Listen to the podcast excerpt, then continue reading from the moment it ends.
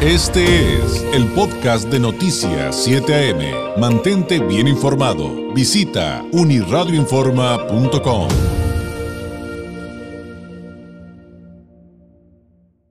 Llegó el momento de leer entre líneas con el politólogo Francisco Ruiz, doctorando en Derecho Electoral, integrante del Instituto Nacional de Administración Pública. Y, es además autor de la columna Leer entre líneas, que usted también puede consultar en uniradioinforma.com. Usted encuentra a Francisco, usted encuentra a Francisco Ruiz en redes sociales como FRuizMX. Francisco, ¿cómo estás? Muy buenos días. Muy buenos días, eh, David. Pues eh, sorprendido un poco con el clima que de repente nos atacó fuerte el calor y ahora pues amanecimos nublados. La verdad es que yo sí prefiero el frío, pero pues, eh, en fin, bendito clima de Oye, pues disfruta de la tregua porque se nos acaba de aquí al jueves, porque el viernes comienza a hacer calor de nuevo, aunque los días sabrosos con calor ya este, en algunos puntos de nuestra megaregión por encima de los 30 Celsius, es, vendrán sábado y domingo, ¿eh? Así que si no te gusta el calor, pues vete preparando mentalmente, Francisco. Sí, con una con una buena limonada, por supuesto, para no decir. Bueno, yo te diría una cervecita, pero está bien una está bien una limonada. Oye, hace ratito estaba platicando aquí con, con el público respecto a una nota del Partido de Acción Nacional y creo que le, quedaría perfecto también el título de tu columna de hoy a ellos, ¿eh? Aunque pues eh, en esta ocasión se la dedicas al, PRI, eh, un tricolor muy descolorido. Pues sí, mira, este, si me permites nada más quisiera iniciar, eh, pues, eh, felicitando a Tijuana. Ayer se cumplieron 133 años del aniversario. Parte de, la columna, la parte positiva de mi columna de esta semana se la dedicamos, por supuesto, a Tijuana y a una, eh, pues, anécdota del primer presidente municipal que tuvo, don Gustavo Banel, quien decía que el mejor gobierno es el que menos se siente por el pueblo es decir, el que menos se percibe. Y yo creo que es un reto para nuestros gobiernos precisamente de hoy en día eh, no sentirse. Es cierto que, que, existen algunos principios como la rendición de cuentas, por supuesto, y que también las redes sociales y las nuevas tecnologías nos obligan a estar eh, presentes en el día a día de la, de la sociedad. Sin embargo, eh, el mejor gobierno eh, es aquel que no se siente. ¿Por qué? Porque no me acuerdo eh, del gobierno, porque cumple con su, mm, no estoy, no estoy renegando, cumple con su trabajo, no encuentro baches en las calles, encuentro este, seguridad, por supuesto, me siento tranquilo, veo grandes oportunidades de progreso, veo este, iluminación en las calles. Entonces, la verdad es que nos acordamos del gobierno regularmente por cuestiones negativas y eh, pues de ahí la, aquella frase de don Gustavo Banel, quien, quien tuviera toda la razón. Pero bueno, ya regresando a temas un poco más escabrosos con el tema del tricolor, pues sí, la verdad es que no hallaba cómo titular mi columna y eh, en esta ocasión lo último que escribí fue precisamente el título. Eh, y no me refiero al PRI como partido político, si quiero aclararlo, sino a uno de los tricolores, ¿no? Que en este caso, pues es a Alejandro Moreno Cárdenas, eh, el, presidente nacional del PRI, quien eh, pues les sigue lloviendo sobre su milpita, ha tenido días bastante complejos. sin duda alguna, hay motivos para ello. Dicen por ahí que cuando el río suena es porque agua o piedras lleva, ¿no?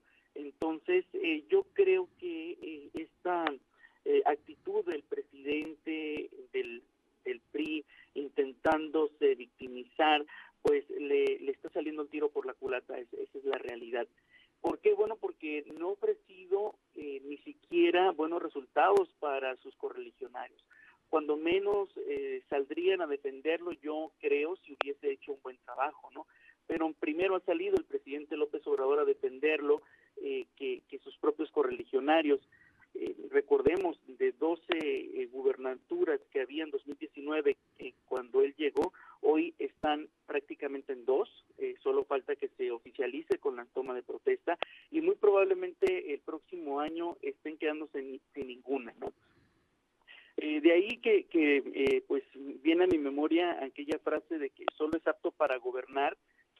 quien se gobierna a sí mismo. Eh, ¿Por qué? Porque el interés eh, común debe de ser superior al individual y me parece que en este momento, por lo menos en este momento, eh, el dirigente nacional del PRI no se está gobernando a sí mismo, por más de que se vaya a Europa, por más de que se queje porque lo retuvieron en eh, las autoridades migratorias en el Aeropuerto Internacional de la Ciudad de México, eh, creo que son más los negativos que los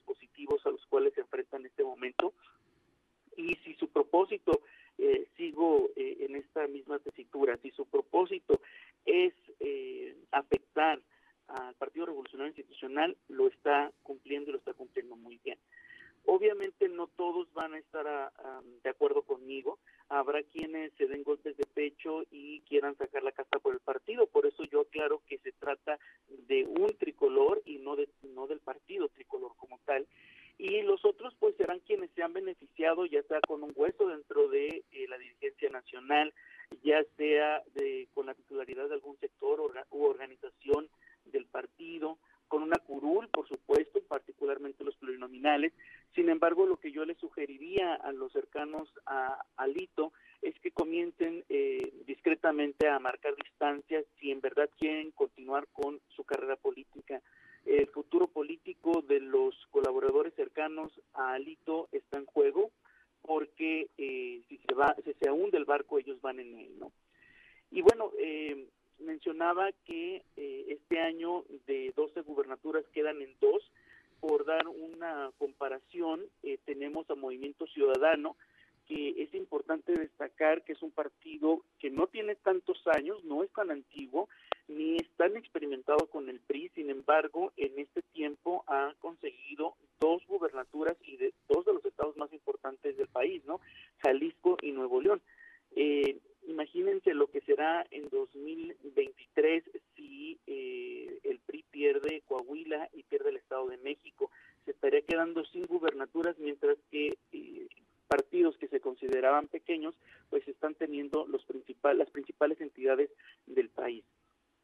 Y eh, bueno, ¿quién es al, que más le interesa que Alejandro Moreno Cárdenas permanezca en el PRI? Pues el presidente López Obrador. ¿Por qué? Bueno, porque en el caso de la figura de Alejandro Moreno está tan desgastada, está tan cuestionada, que obviamente va a eh, no solo debilitar al PRI, sino que está desgastando la propia coalición de Va por México. Ya muchas voces dentro del Partido Acción Nacional han solicitado o el relevo de, este hombre en el PRI o en su defecto pues que se que se marque distancia una sana distancia como diría Ernesto Cedillo de, del tricolor mientras continúa el frente Alejandro Moreno Cárdenas. Eh, sin duda alguna eh, han existido oportunidades para eh, el tricolor para que el tricolor realmente compita. Un ejemplo fue Baja California. Sin embargo pues sacrificó eh, esta oportunidad eh, por quedar bien con la coalición y por supuesto por no afectar eh, sus prioridades. Yo insisto en que la decisión que se tomó en 2021 para Baja California por parte de, de, la coalición y particularmente por parte de Alejandro Moreno Cárdenas fue una muy mala decisión a tal grado que está a punto de sepultar el partido en Baja California, ¿no? Al partido forjador de instituciones, al partido que creó el marco regulatorio del cual hoy gozamos en Baja California, pues está a punto de desaparecer y no lo digo yo, lo dicen los números. Las últimas elecciones en 2021, si no hubiese sido por eh, los diputados locales, el PRI por sí mismo en la elección para gobernador obtuvo el 2.7% de la de la preferencia electoral para gobernador. Para municipios obtuvo el 5.01 y para diputados el 5.21. Entonces, realmente quien los este, vino a salvar en esta ocasión fueron los candidatos a diputados. Eh, el reto es, eh, es muy grande, no solo por la mala fama, sino porque vemos a una oposición bastante, eh, vamos a decir, que está durmiendo el sueño de los justos y alguien, eh, un buen amigo por ahí me decía, bueno, es que realmente quien en este momento está ejerciendo la oposición es eh, son los liderazgos sociales, los liderazgos, algunos liderazgos empresariales y la academia. Creo que eh, tiene toda la razón porque no vemos a partidos políticos activos, sobre todo porque no vemos a estos tres partidos políticos libres de toda culpa. Claro, sí, y, en esta situación que está viviendo eh, eh, el PRI, pues también hay que recordar que después de las pasadas elecciones hubo una No, dos entidades, creo que una donde pues prácticamente está perdiendo su registro, aunque bueno, es un proceso largo para que dé, pero finalmente, como bien decías, Francisco, pues los números están sobre la mesa. No hay más que ver la realidad sobre los números. Esto fue en 2021. Vamos a ver eh, la siguiente elección 2024 cómo le va en Baja California. E insisto, esto es resultado de eh, decisiones centralistas que se han venido tomando durante la gestión de Alejandro Moreno Cárdenas. Así es. Francisco, te agradezco enormemente. Eh, te mando un abrazo. Nos escuchamos el próximo martes. Muy buenos días. Es Francisco Ruiz, politólogo, doctorando en Derecho Electoral, integrante del Instituto Nacional de Administración Pública, autor de la columna Leer entre líneas. Este fue el podcast de Noticias 7am. Mantente bien informado. Visita unirradioinforma.com.